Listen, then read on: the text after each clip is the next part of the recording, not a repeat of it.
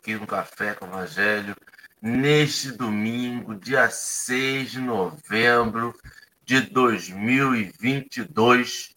É um prazer estar novamente com vocês aqui. Vou fazer uma breve audiodescrição para a gente poder dar os bons dias devidos.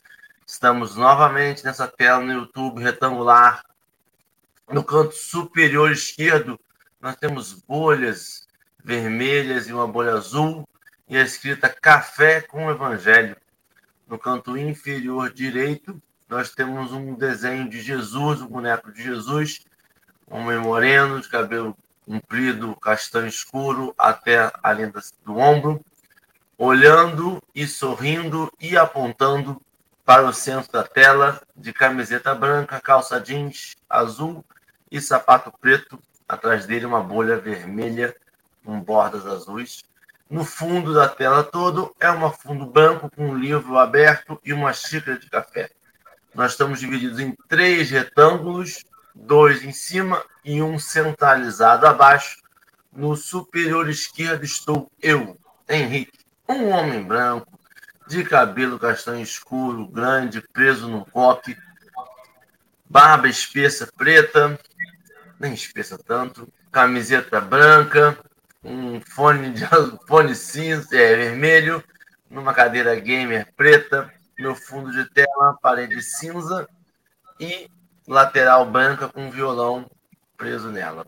À minha direita, Marcelo Barreto Torra, um homem branco, de cabelos curtos, pretos, barba grande, espessa, grisalha, um óculos, de armação redonda, preto, uma camiseta cinza escuro, o fundo dele de fone de ouvido e o fundo dele é uma parede branca com uma árvore, desenho de uma árvore e a lateral dele uma janela com o sol raiando.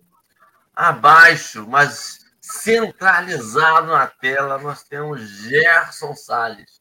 Gerson também um homem moreno, de cabelos curtos, pretos, barba espessa, preta, com alguns fios grisalhos, uma camisa xadrez e o fundo dele é uma parede branca.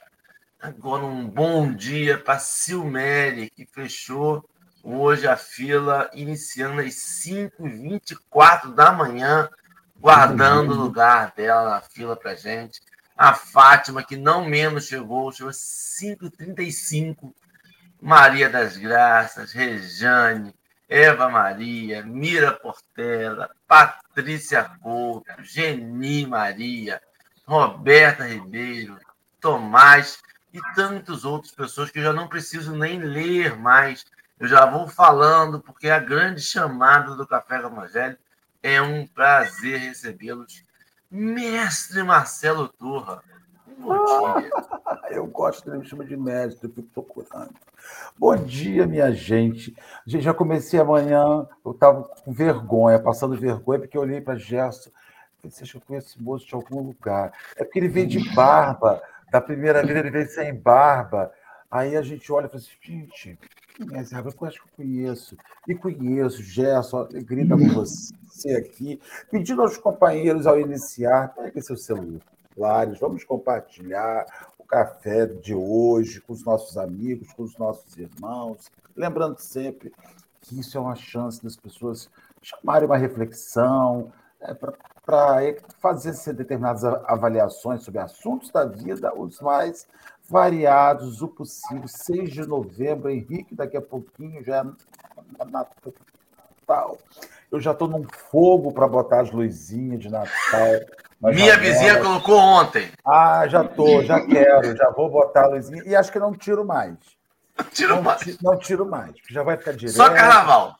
Pisca... Não, nem carnaval, só piscando, piscando, piscando, porque está passando muito rápido, dá muito trabalho colocar aquilo e tirar aquele negócio. Uma alegria enorme começarmos esta manhã para falarmos de acho que a gente vai falar de uns lugares meio complicados aí, que a gente está tentando ver se a gente não vai, né? Mas não tem muito jeito, não, né, Gerson? Gerson, querido, bom dia, alegria nós estarmos juntos outra, outra, vez. Gente, Gago tem hora que agarra, não sai. É uma coisa impressionante, né? Dá uma travada, falta um ar, não é apneia, é gagueira. Que Jesus nos abençoe. E Gerson, querido, apresente-se aí para os nossos irmãos que estão chegando devagarzinho essa hora da manhã. Bom dia, Marcelo. Bom dia, Henrique. Um abração. Como é bom estar nesse café aqui com vocês mais uma vez, né? Sou Gerson Salles, aqui de Guanambi, Bahia, né? Trabalhei aqui no Movimento Espírita, no Núcleo Espírita Obreiros do Porvim, na União Espírita. E de vez em quando a gente inventa de bater um papo desse, né? A gente não diz que é palestrante, é falador, né? A gente fala do Evangelho. Então isso é muito gostoso. E um grande bom dia, um bom domingo para essa galera toda que está aí conosco, né? Os internautas, o pessoal que já acompanha, que vão estar acompanhando depois. Um abraço bem aconchegante, porque está um friozinho gostoso, né? Por aqui também, por aí. Então vamos para o nosso café, o nosso bate-papo. É isso aí, Henrique.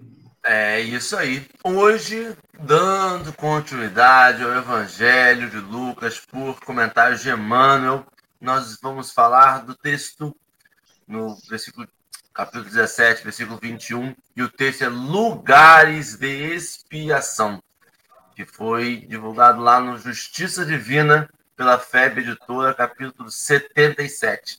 Marcelo já colocou um link no chat mas para quem acessou, o chat não está disponível. Para quem está ouvindo pelo podcast, ou aparece na tela, ou então coloca lá na internet da Vidas, lugares de expiação, justiça divina, Emmanuel, e você irá ser direcionado para algum texto, para algum lugar onde o texto está divulgado. A gente usou Bíblia do Caminho, onde todos estão compilados no mesmo lugar, e você consegue lá procurar ler. E a gente sempre incentiva. Escutou o Gerson, escutou o Marcelo, escutou o Henrique, escutou quem quer que seja, dá uma lida, tira suas conclusões, vê o que o texto quer dizer para você, porque nada substitui a própria interpretação do texto. Então, para começar, para mostrar que o Café com o Evangelho é uma coisa organizada, que tem previamente tudo definido. Gerson, a gente não definiu. Você vai fazer a prece inicial ou Pode ficar à vontade. Você, você que manda no café. Pode ser no final, tranquilo. Pode ser no final. Então, grandíssimo Marcelo Barreto Turra, você Vamos poderia orar. nos conduzir nossos corações a lugares elevados?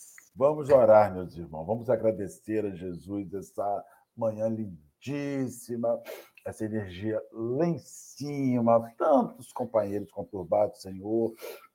Nós te pedimos que essas emanações leves cheguem aos lares, cheguem aos ambientes de pessoas conturbadas chegam-nos, Senhor, todos os dias imagens, vídeos, notícias de companheiros que a gente gosta, que se acham em desalinho, em desorganização psíquica, por motivos mais diversos.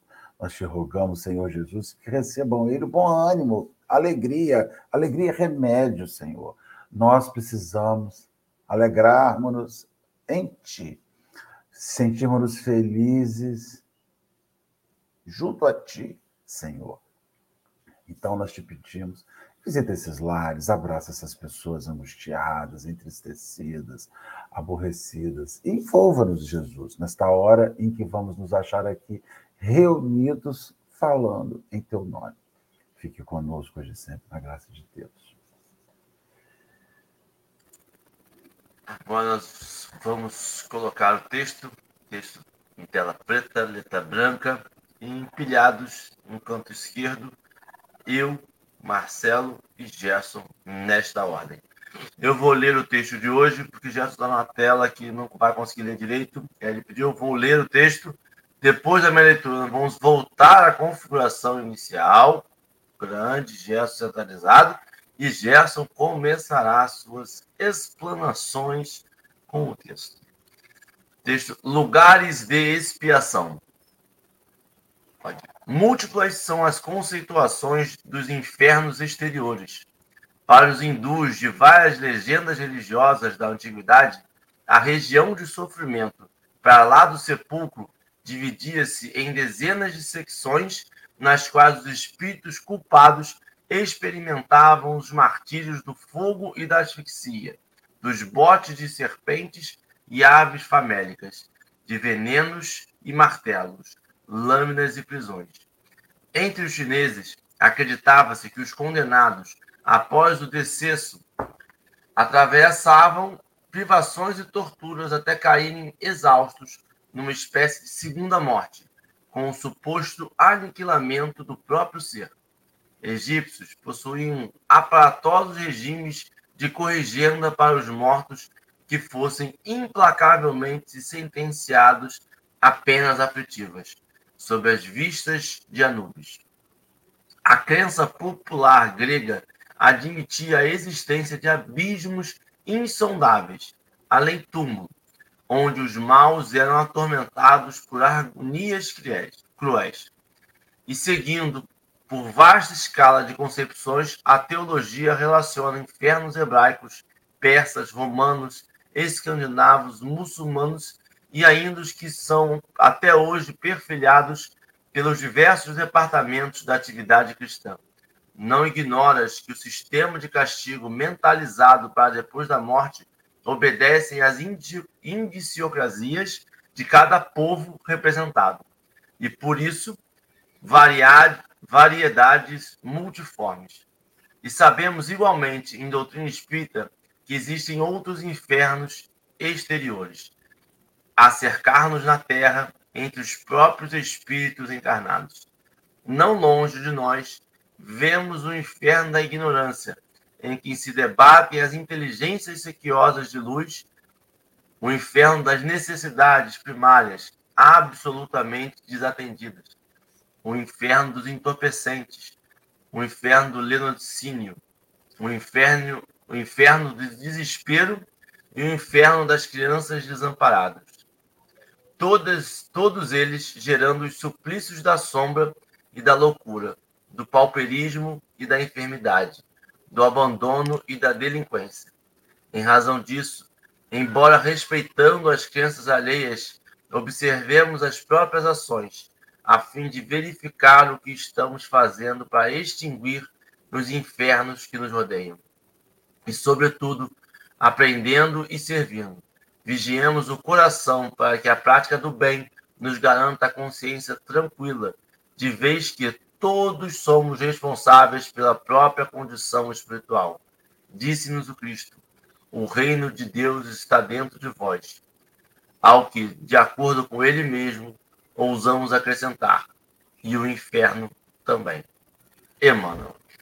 Gerson, o palco é seu.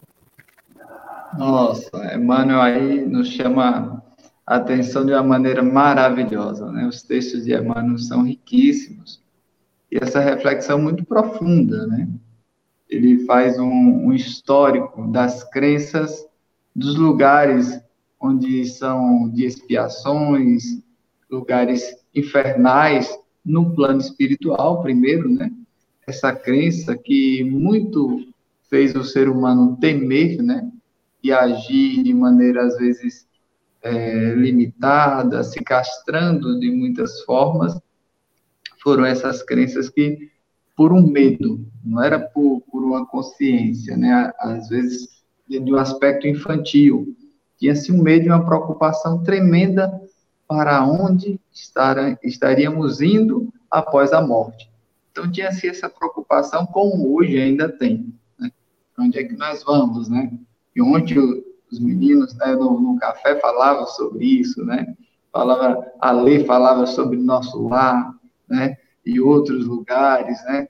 Aquela visão que o umbral seria esse inferno e que o, o nosso lar seria o nosso céu, mas sempre ainda com, com a preocupação, o que será, né? Depois da morte. Eu costumo brincar que espírita não tem medo de morrer, né? Não é isso, Marcelo? Espírita tem vergonha, né, Henrique? Vergonha na hora que chegar lá e diz, nossa, eu não fiz nada, né? O que é que aconteceu? É, a programação era uma e depois mudou o roteiro todo e a gente não chega à, à construção do nosso céu, né? Não chega aí à construção do nosso, da nossa paz interior. Que Jesus vem dizendo que o reino do céu está dentro de nós. Né? É algo para se pensar, porque nós também pedimos isso é, num, num Pai Nosso, né? Que venha a nós o vosso reino, né? Então é para vir internamente esse reino que Jesus nos propõe. Mas é interessante quando a gente pensa sobre isso, porque aí ele vem lembrar da nossa condição aqui na Terra. Ele chama a atenção para o mundo físico. E aí a gente vai lendo o Evangelho segundo o Espiritismo, o livro dos Espíritos, e a gente vai dizer: a Terra é um lugar de quê mesmo? Né?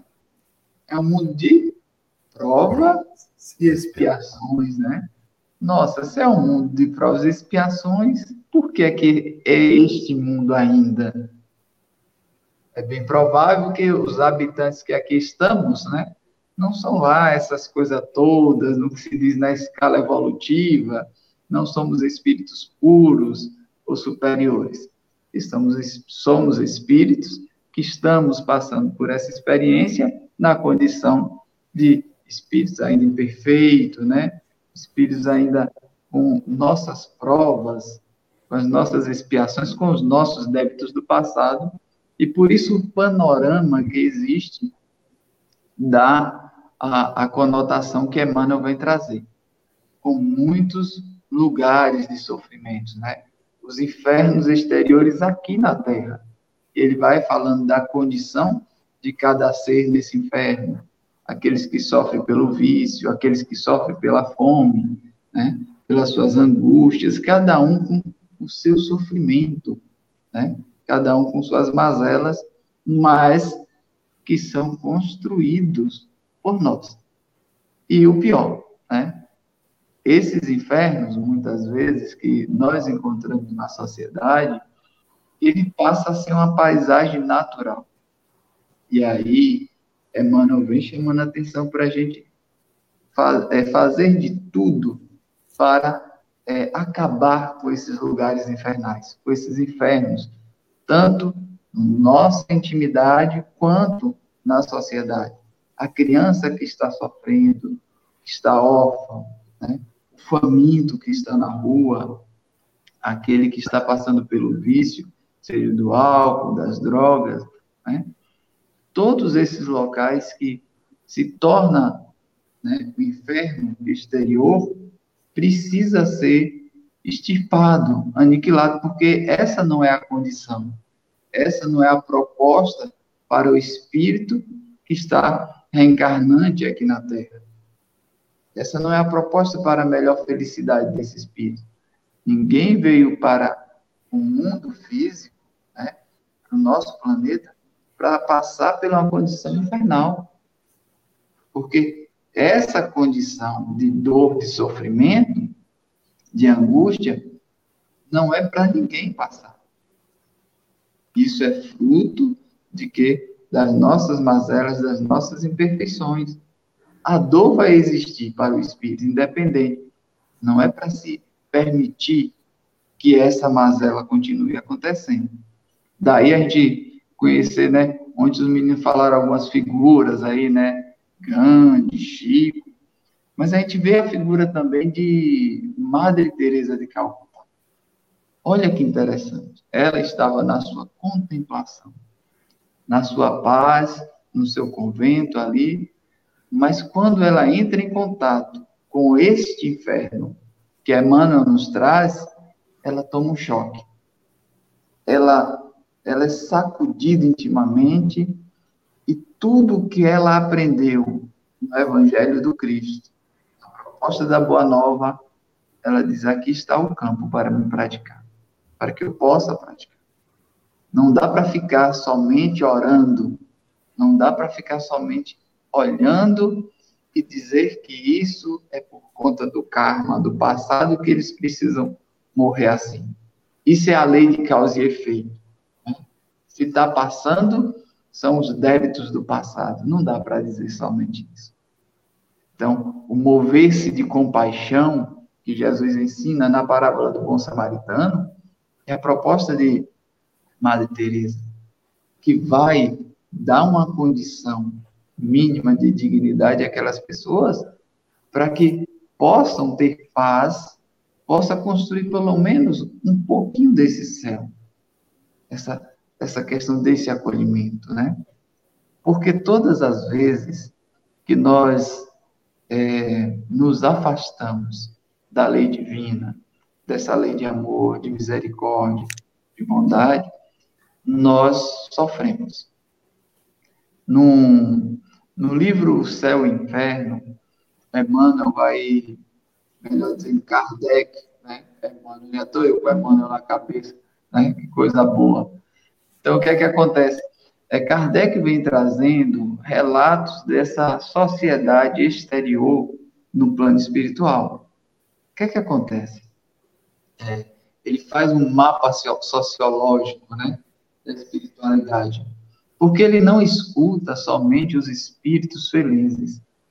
Ele vai ter diálogo com os vários espíritos sofredores em várias condições para que possa é, ter noção da realidade de cada um. Porque esse sofrimento, esse inferno, quando a gente vai estudar esses relatos, foram construídos pelos próprios espíritos. E essa construção se dá aqui, né? É o que é interessante. Se dá aqui na Terra. Nós construímos isso aqui. E muitas vezes os espíritos que aparentemente estavam felizes aqui na Terra, construiu espiritualmente o inferno. Olha que interessante. E aqueles que estavam aqui em sofrimento, né, em dor, a maneira com que, como ele passou por essa dor e esse sofrimento, eles construíram um céu. Né, que nos faz lembrar do relato que Jesus fala do rico e Lázaro. Né? Aquela passagem do mal rico e Lázaro, vocês estão lembrados? Quando Lázaro era um, um, pobre mendigo, né, cheio de úlceras, e que não tinha nem o que comer. E comia das migalhas que caía da mesa, né? E sobrava para os animais. E o rico, na sua abundância, vivendo, né, dentro do, de, de digamos, de prazeres, de facilidades, não se preocupava com suas questões espirituais, com as suas questões morais. Ao partir, né, Lázaro vai para o seio de Abraão, né, para o céu, né, para um local de felicidade construída na sua intimidade, pela sua fé, pela sua resignação, por passar pela prova sem murmurar, sem se queixar, sem lamentar. Então Lázaro constrói esse céu íntimo e consegue no plano espiritual, viver esse céu construído. Porém, o rico, que estava muito acostumado com os prazeres materiais, quando perde tudo isso, se vê no inferno. Porque aquilo era tudo que ele tinha. Foi tomado tudo. Então ele entra em prantos, né? É? Entra nessa infelicidade. E pede, né? Um, um, ao avistar Lázaro no seio de Abraão, pede que Lázaro pelo menos molhasse né, o dedo para secar suas, é, é, a sua sede ali, né, tocar para amenizar aquela aflição. E aí fala da dimensão, né, ali em outros termos, de que Lázaro já tinha alcançado aquela condição e ele ainda não. Então, ia, tinha uma barreira para transpor ainda, que era justamente passar por esse local, né, de expiação, né, passar pelas reflexões necessárias, trabalhar o desapego, para que pudesse ali também né, sair daquela situação. Mas é interessante que ele tem um, um, um olhar com, compa, compassivo, né? E, e, e, de compaixão para com todos nós que aqui ficamos. O rico diz assim: Pai Abraão, então envia alguém para falar para os meus irmãos como deve se viver, né? como deve né, é, exercer né, a, sua, a sua existência, como deve trabalhar, como deve se desapegar, como deve amar. Aí Abraão diz o quê? Ele, eles têm a lei e os profetas. Se eles não creem, nem que um dos mortos ressuscite ou apareça ou materialize-se, né? Nem que Emmanuel escreva não sei quantos livros, Justiça Divina, Kardec escreva a codificação. Se eles não creem, eles não vão acreditar. Porque eles têm né, os ensinamentos em mãos. Isso é interessante, né? Porque o que, é que adianta eu entender que a vida baseada somente no materialismo não nos traz a felicidade se eu não pratico isso. Com certeza. Que é que adianta eu saber que eu tenho minhas provas, né? Tenho minhas expiações, tenho minhas dores, mas em vez de resignar-se e procurar melhorar, eu só vivo reclamando, lamentando, maldizendo, né? E mergulhando né, na, num, no inferno íntimo, né? criando angústias e dores para mim que eu não preciso. Se eu tenho conhecimento, né? Se eu tenho a lei, né? as escrituras, se eu tenho o evangelho, então é necessário buscar compreender isso né? para buscar a nossa felicidade. Não é isso, Henrique? Meninos, não, eu estava ouvindo aqui e construindo o raciocínio em cima do que você estava dizendo. Sabe o que acontece? Esse, esses lugares de expiação, expiação, a gente precisa refletir que expiação é quando você acerta a conta. Quando você prova, você gera créditos. Quando você expia, você acerta dívida. Lugar de expiação é lugar de acertar dívida. Só que o que, que, o que, que, que ocorre na nossa vida, na nossa existência? Nós somos aquelas pessoas que contraímos dívidas e nos servimos de outras dívidas para saldar velhas dívidas. Então você vai lá num banco, faz um, um empréstimo, começa a enrolar, você vai lá no outro, faz para pagar aquele.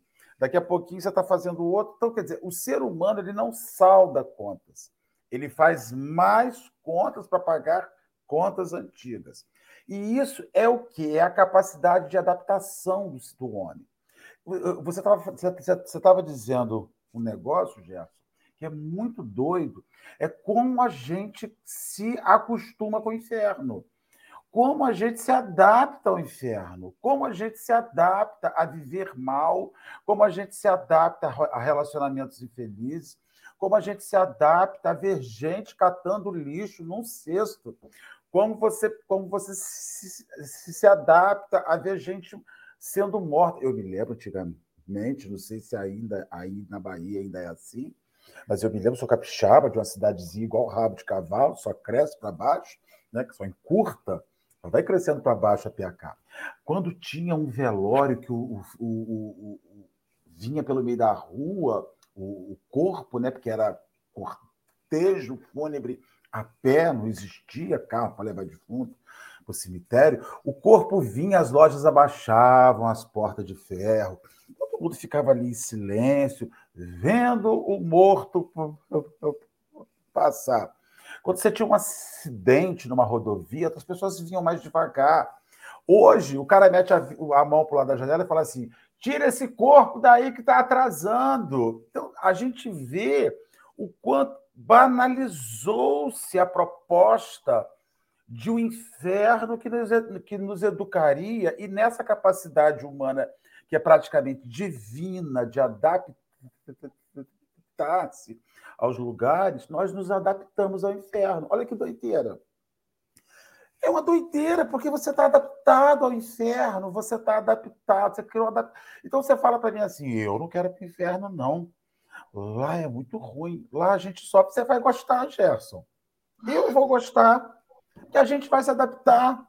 A gente vai chegar lá, a gente vai arrumar um jeito e vai se adaptar com a dor. Não, o, inferno espiritual é diferente porque ele vai fazer sua alma sofrer. Mas a gente, fisicamente, né? A gente se adapta, se adapta. Então, quer dizer, as coisas infernais que deveriam ser agentes para a transformação se, se transformaram em adaptação. Então, até o, o diálogo na, na, instituição espírita, que pega os nossos infernos existenciais. Você quer ver uma coisa? Um exemplo? Não sei se aí vocês fazem assim, em Guanambi. Guanambi mas aqui em Rio das Ostras, eu sei que fazem isso direto. Você chega numa instituição espírita e leva o seu inferno. Aí as pessoas, ao invés de falar assim, mas o que, que isso significa para você? O que isso significa na sua capacidade de reformulação? O que, que você precisa mudar para sair desse inferno? A pessoa fala assim: aguenta, que você vai aprender a lidar. Ou seja, nós somos estimulados pelos infernos existenciais a não nos transformarmos, mas nós somos estimulados a aguentar. Aguenta, aguenta. E isso daí é uma coisa muito maluca, porque os lugares de expiação não são lugares só para sofrimento.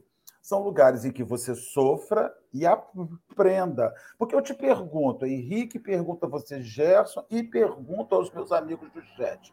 Temos aqui uma moça frenética, a Doralice, nova no chat. Para que serve a dor se ela não te ajuda a ir para o céu? Se ela não te move para tirar daquele lugar infernal, não serve para nada. Não serve para nada. O sofrimento só serve, os lugares infernais só servem quando eles se transformam em alavancas para te, te tirar dali. E eu vejo uma cultura de ajuste ao inferno. A gente é culto, a gente é preparado para aguentar. E a gente não compreende que a gente tem que sair daquele lugar. A gente tem que se mover para fora daquele lugar. Só que aí você fala assim, fulano, como é que você vive há 30 anos assim? Ah, a gente aprende a lidar, é, mas não se transforma. Você aprende a conviver. Quando você estava falando sobre a Madre Teresa, ela foi trabalhar para transformar o inferno que ela estava. Porque ela, ela, ela funda uma ordem religiosa em Calcutá, numa favela, com 10, acho que com 1 milhão e 200 mil habitantes. E aí ela transforma aquele lugar, ela dá um sentido àquele lugar ali. Né? Então, sei, é isso. A gente tem essa resiliência humana, essa capacidade de se reconstruir nos ambientes, ela é muito boa, mas ela não pode ser burra. Nós não estamos para aprender a lidar. Ah, eu levantei os. Aqui a minha rua está violenta demais. Vamos levantar os muros. A gente não quer tratar a violência. A gente quer levantar muro. Ah, essa rua está perigosa demais. Vamos botar câmeras. Então, é por isso que a sociedade ela não se transforma, porque ao invés de nós trabalharmos a violência, nós aumentamos os muros, nós botamos alarme, nós botamos o, o, o, aqueles negócio no carro, que se o carro for roubado, vão localizar o localizador de carro. Então, assim, estão se fazendo até dinheiro em cima do inferno. Porque quanto pior fica, o engenheiro descobre um jeito de transformar aquele inferno em lucro. Tem uma câmera que agora tem um alarme que capta energia negativa. Pum, você passa, ele toca. E aí a gente não quer sair daquele lugar, porque aquele lugar, de alguma maneira, para alguém é bom. Para alguém é bom. É bom, Henrique. Marcelo, seu exemplo foi um ótimo gancho, porque você percebe que quanto mais a gente luta para evitar o inferno que nós julgamos, a gente vê que a gente está se aprisionando. E vai criando prisões, prisões dentro do carro, que tem que ser blindado, prisões em muros altos, que senão alguém pode pular, prisões com câmeras de vigilância, prisões com alarmes, com sensores, com tudo isso. E a gente não acha em nada de, do evangelho ou de alguma sabedoria popular que vem ao longo do tempo, desses espíritos de luz que nós reconhecemos como grandiosos, nada aprisionador. Pelo contrário, todos eles eram liberdade. Então, tem, tem, tem sinais que a gente está fazendo algo errado. Tem sinais quanto mais a gente está evitando esse inferno, mais a gente está se aprisionando nele. A gente só precisa reconhecer esses sinais. É, e acho que o texto faz essa, essa coisa.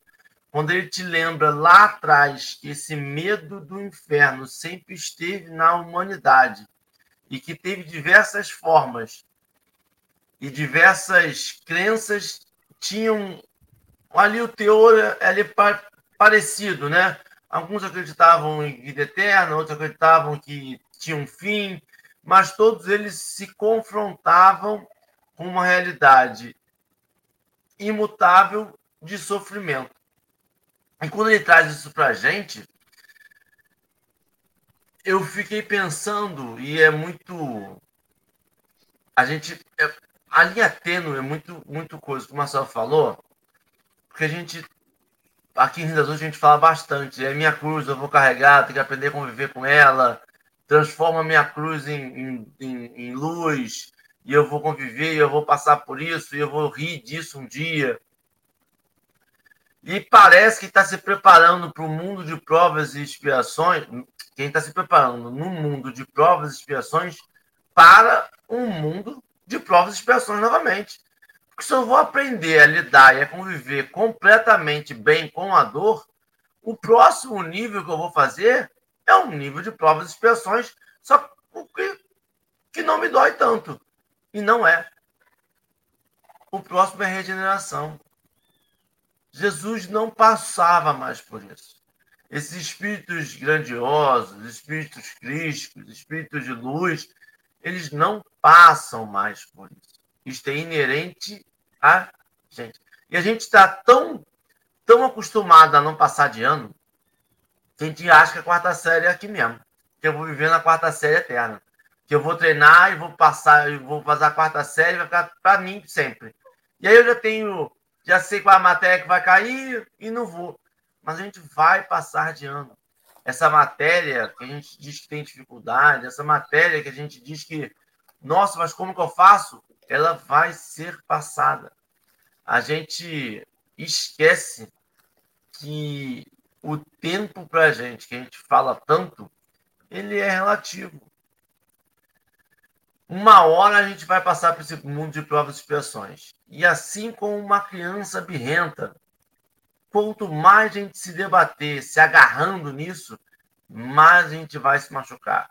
Quanto mais alto for o muro para me livrar de toda violência que eu vejo lá fora, mas não faço nada para fazer, eu vou voltar de novo e até uma hora fazer eu fico lembrando, Marcelo, que assim, todo esse planejamento, toda essa, essa vida terrestre, essa vida em outros planetas, toda essa criação divina, fluido cósmico universal, e a gente vai detalhando, tem um monte de coisa, um monte de detalhe.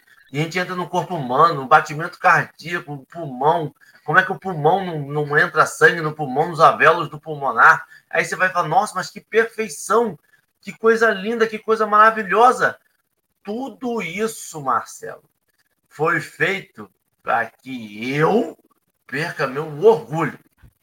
Tudo isso, Marcelo, foi feito para que eu não faça mal para o outro. Vocês estão na tela aqui comigo porque vocês estão aqui para me auxiliar a entendimento da minha missão na Terra. Não. Tem a minha, é necessária, mas eu faço parte de um plano maior. E o plano maior de Deus é o amor. A gente tem que começar a perceber que a gente faz parte desse plano maior. Que a gente está causando um desequilíbrio que não é, faz parte do plano de Deus.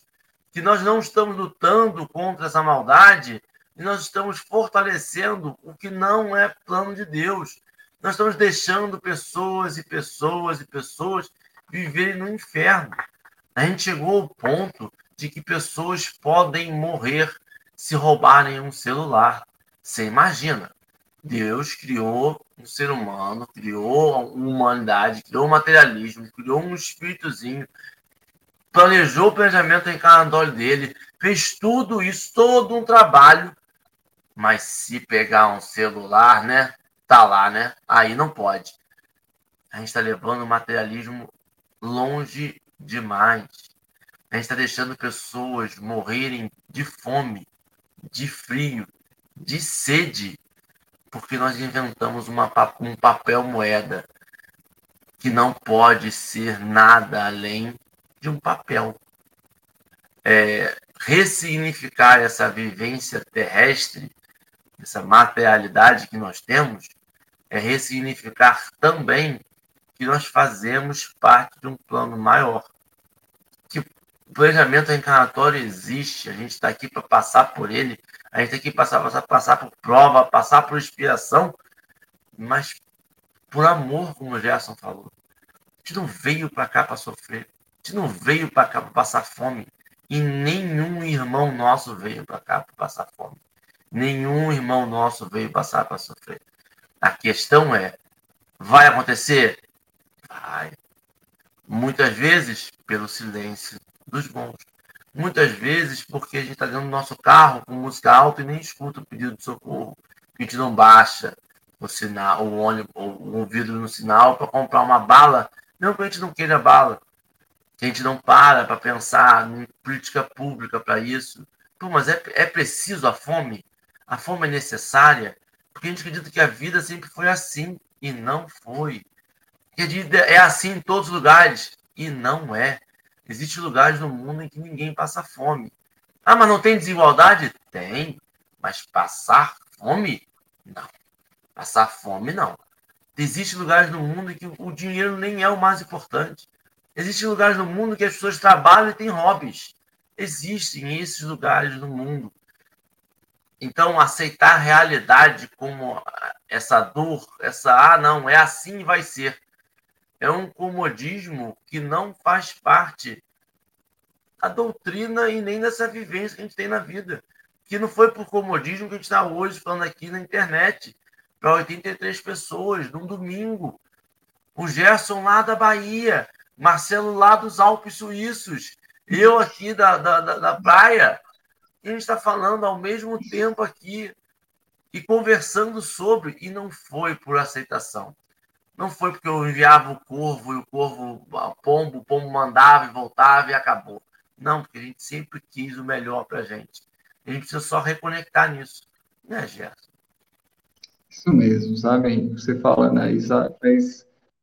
É, Marcelo, tra trazendo essas conexões, faz a gente pensar nas nossas posturas quanto espíritas, sabe?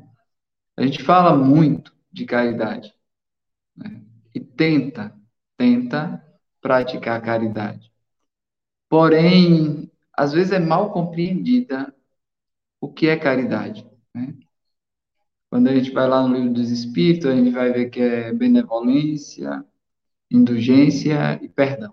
Assim entendia Jesus. Mas é benevolência para com todos. Na realidade, a gente faz caridade dentro de casa, né? Quando faz? Dentro de casa a gente consegue doar-se, né? Até o último suor, a última gota de sangue. Para fora, a gente às vezes dedica uma hora, né, Marcelo? A gente vai lá no projeto social da Casa Espírita, nós vamos lá, às vezes, visitar um bairro carente, uma família carente. São atitudes louváveis, é muito bom. Mas, às vezes, ainda está naquela postura de tentar compensar algo, alguma coisa, né? Um desencargo de consciência. Não, eu fiz. Mas a gente não vai, muitas vezes, o intuito de mudar o inferno que ali existe.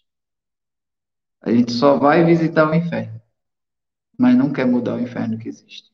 Porque aquele inferno faz com que eu pense que sou caridoso, uma vez por semana. Entendeu? Eu vou lá e penso que sou caridoso. Mas eu não tento levar nenhuma proposta para a mudança de vida daquela pessoa, daquela comunidade, daquele local. E às vezes, inocentemente, às vezes, às vezes a gente chega assim, naquele projeto social e diz: olha, essa aqui é fulana. Ela já está na quinta geração. A bisavó da taravó dela também frequentava aqui. E continua ali pedindo, continua ali necessitando. Aí também tem isso? Herança de miséria. E a gente vivencia aquilo ali todos os dias. Quantas gerações e o que a gente conseguiu fazer? Trabalhar o nosso ego e a nossa consciência para dizer que a gente tem feito caridade? O que é que mudou as gerações, essas famílias? O que é que nós promovemos realmente naquela família, naquela cultura de achar que deve pensar limitado, né? que deve sofrer, que aquele inferno é aquilo ali e pronto. Né? Então, às vezes, nós, na, na proposta do, de promoção social da casa espírita, do movimento espírita, devemos fazer isso mais efetivamente. Né? Entender essa proposta de Emmanuel, quer dizer, é necessário mudar o inferno né? aqui na Terra. É, é, é necessário mudar essa realidade, não é para isso. Se fosse nosso filho, nosso pai, nosso irmão, nossa mãe, seria a mesma proposta que nós levamos? Ou nós levaríamos algo diferente? Ou aquelas crianças deveriam estar em um curso de qualidade, um preparativo para vestibular de qualidade, né? A gente teria que tá, estaria fazendo o quê por aquelas crianças para que não passasse pela mesma coisa que a bisavó, que a tataravó passou. Mas às vezes nós achamos que é somente necessário levar a sopa, o pão e 10 minutos do evangelho ali, 15 minutos. Não é isso aí, Marcelo? Só um minutinho. E a gente. E, e aí tem uma. Um, desculpa a palavra, uma perversidade nossa, que a gente acresce, a gente fala assim, mas eu não posso interferir na, na expiação do outro. Eu vou ali, eu estou levando a sopa, Gerson, que é para auxiliar aquele espírito, nutrir aquele espírito com a força que ele precisa, para continuar na pobreza, para que ele espie tudo que ele precisa nessa encarnação. Eu estou ali sustentando a expiação do outro. Eu não posso interferir nisso. Olha, beira a perversidade esse pensamento que a gente tem. Beira. Porque ele fala assim, gente, peraí, é isso? E a gente fala, hum, é. Aí a gente já começa a baixar, porque a gente vai, vai escutando em voz alta e fala, é, é. Mais ou menos, Desculpa, sabe? Mas, mas é isso Você tá mesmo. Tá mutado, é porque nós somos muito sacerdotes levitas, né? Nós somos muito sacerdotes levitas. A gente fica esperando que chegue um samaritano que erga, né? Que mova-se de compaixão e que realmente faça algo efetivo para que a pessoa saia daquela condição de caído. Mas a gente não quer ser samaritano. A gente quer ser o levita, que conhece da palavra, olha de lado e diz: Não, mas eu tenho meus afazeres, né? Eu tenho minhas obrigações. E passa adiante. Infelizmente, em muitas situações, nós somos o sacerdote e o levita. Por quê? Porque não conseguimos erguer. E erguer não é somente aquele que está caído ali naquela hora que você vai lá e dá um banho. Erguer moralmente, erguer o entusiasmo, a vontade de viver, a vontade de mudar. É, é erguer a esperança, né? Para que a pessoa diz, não, eu posso sonhar também. Eu posso mudar essa realidade. Mas enquanto essa realidade não nos impactar diretamente, nos ferir né, diretamente, às vezes a gente não entende. Não é, Marcelo? Olha, eu estava pensando aqui, eu vou, vou, encerrar com as minhas considerações finais, agora eu vou, vou, vou buscar ser bem breve. É, existe um, um, um ditado que diz assim: em terra de cego, quem tem um olho é rei. Mas você tem um olho para guiar o cego, não é para se dar bem em cima do cego. Né? Você tem um olho é para guiar o cego e não é para ser se dar bem em cima da cegueira alheia. Então, sabe o que eu percebo, meninos? Que nós vivemos no inferno, mas nós setorizamos o inferno. Nós temos o inferno de A a Z, então, tem aquela pessoa que mora num apartamento de frente para o mar, no inferno. E tem aquele sujeito, porque todos estamos sujeitos às influências infernais do meio. Todos estamos sujeitos à violência urbana. Todos estamos sujeitos à miséria. Isso nos atinge de alguma maneira. Isso nos chega. Então, o que, eu percebo? Que precisa ser muito altruísta, precisa vencer muito orgulho, precisa superar o seu egoísmo para você dizer o seguinte: vamos sair juntos desse lugar de expiação? Vamos juntos sair desse lugar de expiação? Entretanto, existe um risco muito sério ligado à vaidade. Se eu levo o, aquele que espia junto comigo em situação inferior, eu corro o risco que ele se torne igual a mim, melhor, melhore e se nivele. No fundo, o que a gente ama ainda é a casta, é colocar pessoas em lugares. Então, assim, eu digo para o Gerson assim: Gerson, seja bom, mas sempre um degrau abaixo de mim. Nunca ouse subir no degrau que eu estou. E pior ainda, não ouse a subir um degrau acima de mim. Então a gente ama as pessoas, mas bota elas num degrau. Eu amo os meus amigos, mas que eles estejam sempre um degrau abaixo da vida. Então a gente ama o miserável, mas se você olhar e falar assim, aquela pessoa que você deu cesta básica, cesta... um dia ela passa uma Lamborghini, você fala, que isso, gente? Aquele cara, menino, há dois anos atrás eu estava lá levando para ele comida, cesta básica. Que isso? Tem alguma coisa errada aí. Olha. Primeiro pensamento. Primeiro pensamento. Tem alguma coisa errada aí.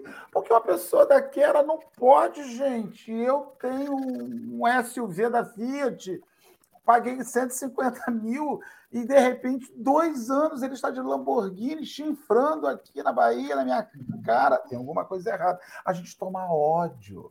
Ele ousou subir, no meu caso, degraus, escada da, da, da Igreja da Penha, todinho acima.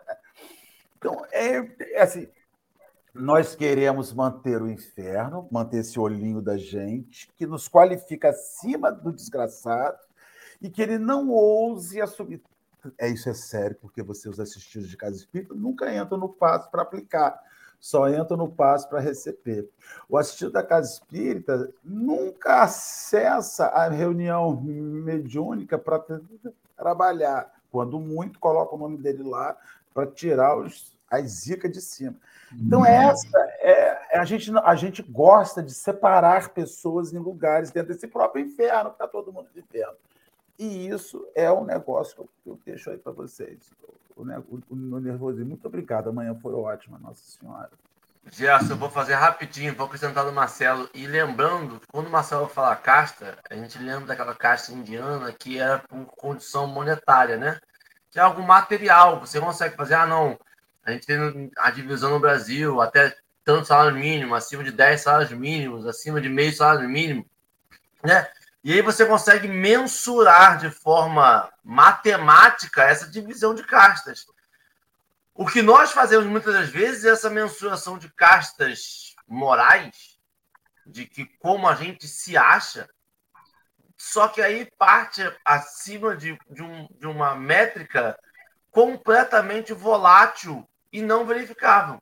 Porque eu me acho sempre melhor do que eu sou. Eu eu tenho certeza plena absoluta que eu, da próxima, eu venho mentor. Na próxima, minha última encarnação no mundo de provas e expiações. E eu tenho certeza que algumas pessoas assim não falam em voz alta, mas pensam. A gente acha que a gente é melhor do que a gente é. E aí, quando a gente fala assim, não vem para o mesmo nível que eu tô, é, não vem para o mesmo nível que eu acho que eu estou, e eu acho que você está abaixo. E aí a gente lembra do Espiritismo quando assim, quando eu acho que o outro está abaixo, automaticamente eu estou abaixo do outro que eu achei que está abaixo. É uma mistura, porque isso é moralidade. Isto aí faz com que a gente sempre pense do não julgueis, do não.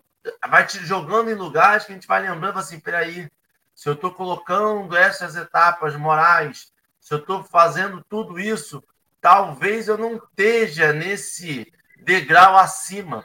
E aí, Marcelo falou um negócio interessante que é quando você puxa e vem comigo. É quando você se coloca no lugar. E a gente lembra dos espíritos de escola, dos espíritos que a gente entende como evoluídos, nenhum deles se colocava um milímetro acima dos outros. Mas Teresa, quando ia ajudar, não falou assim, você vem até mim. Chico não falou, você vem até mim. Não. Jesus, quando ia falar, abaixava para falar.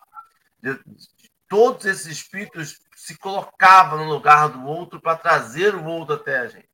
Isso demonstra que é assim que a gente ajuda. A gente. O Gerson começou o texto falando sobre André Luiz lá, que ele ia, visitava, e quando ele chegava no local, ele não chegava brilhando, ele não chegava, ele chegava, abaixava, ia até o local, reconhecia, conversava, auxiliava e retornava.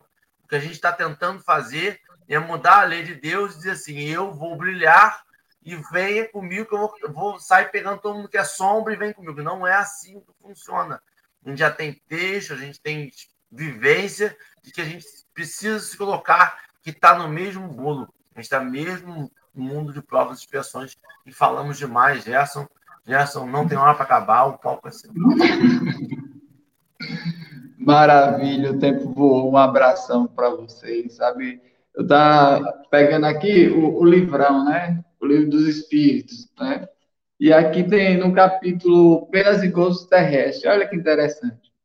Felicidade e infelicidade relativa. Aí diz assim: pode o homem gozar de completa felicidade na terra? Não, por isso a, vi, a vida lhe foi dada como prova ou expiação.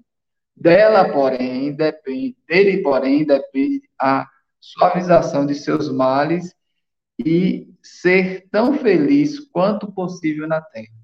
Olha que interessante. Então, a gente pode ser feliz quanto possível na terra. E uma que eu gosto muito é essa aqui que é do que, é que a gente depende, ó. A felicidade terrestre, que é a 922, é relativa à posição de cada um. O que basta para a felicidade de um constitui desgraça para outro. Haverá, contudo, alguma soma de felicidade comum a todos os homens? Há uma felicidade assim, algo que pode realmente, para todo mundo, teria condições de ser feliz? Aí ele fala sobre isso com relação à vida material, a posse do necessário. Quando nós não temos o necessário, é o que Emmanuel fala, a gente entra, entra no inferno. Enquanto, enquanto a gente tem um supérfluo e o outro não tem o necessário, a gente está deixando de cumprir a nossa obrigação social, moral e espiritual. Aí ele vem assim: com relação à vida moral, o que Emmanuel fala no texto também, consciência tranquila e a fé no futuro. A consciência tranquila nos tira tanto inferno, tanta angústia, tanta dor, tanto sofrimento. Então, olha que interessante nessas duas questões que Kardec faz e a espiritualidade responde. É necessário a gente ter paz e consciência, felicidade futura. Por isso, né, Marcelo, Henrique, tem muita gente, muita gente nos palácios com angústia e sofrimento por falta da consciência tranquila, por falta de significado para a vida, né? Então, a, o inferno não está somente na, nas questões materiais, vai além delas. Daí, Jesus nos trazer o evangelho para saciar as nossas angústias, nossas dores, as nossas aflições.